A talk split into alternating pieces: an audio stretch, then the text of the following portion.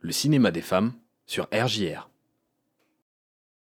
Bonjour à tous et merci d'écouter le cinéma des femmes. Selon le CNC, Centre national du cinéma et de l'image animée, la part des films français réalisés par des femmes a progressé d'environ 20% sur la dernière décennie.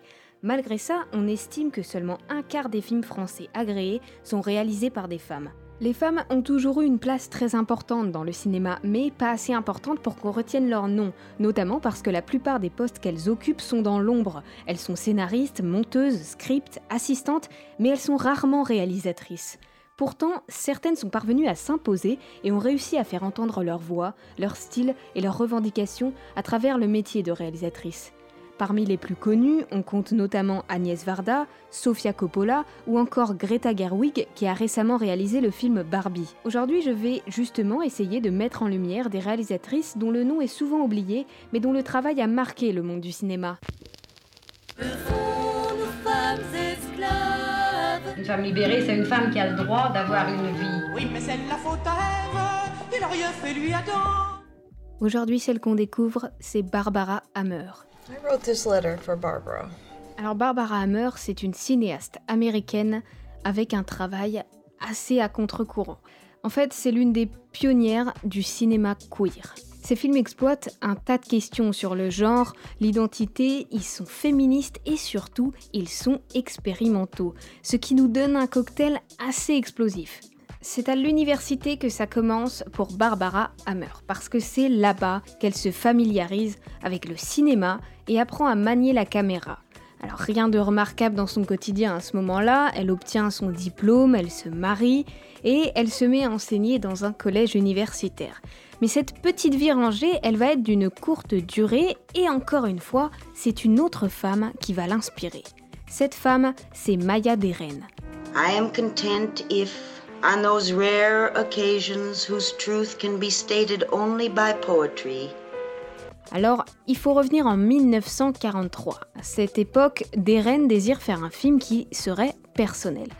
Alors elle va elle-même se mettre en vedette, aux côtés de son mari, dans le film expérimental Meshes of the Afternoon. Et en fait, leur désir était de créer un film d'avant-garde, à l'instar de plein d'autres films surréalistes, qui traiteraient de psychologie complexe. Hammer voit ce film et ça l'inspire. Et c'est en discutant avec une étudiante féministe qu'elle comprend qu'elle est lesbienne. Et là, on est parti. Hammer divorce, elle décide de partir en moto avec ses idées et sa caméra. Ah, euh, allons-y. C'est là qu'elle réalise le film Tactis en 74. Ça dure 4 minutes, c'est filmé en Super 8 et il s'agit du premier film lesbien fait pour les femmes. Alors c'est quand même particulier, hein, c'est un film expérimental presque un, un, collage avec des fondus enchaînés où on voit deux femmes lesbiennes avoir une relation sexuelle, mais l'objectif était bien sûr de mettre en avant euh, le corps de la femme et le désir féminin.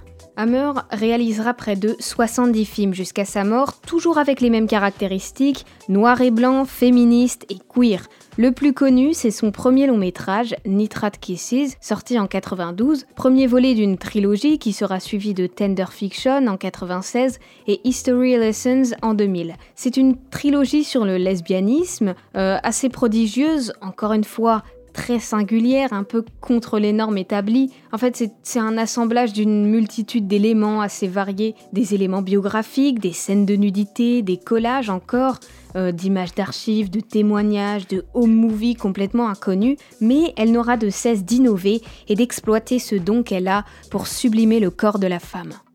Toute sa vie, elle accomplira toutes les étapes de création de ses films. Elle assume les rôles de scénariste, de réalisatrice et de productrice. Et même si son style à ce moment-là sort un peu des sentiers battus, elle obtiendra tout de même de nombreuses récompenses et elle demeure une visionnaire assez lumineuse, profondément engagée et qui luttera toute sa vie contre les oppressions faites aux femmes et en particulier faites aux lesbiennes.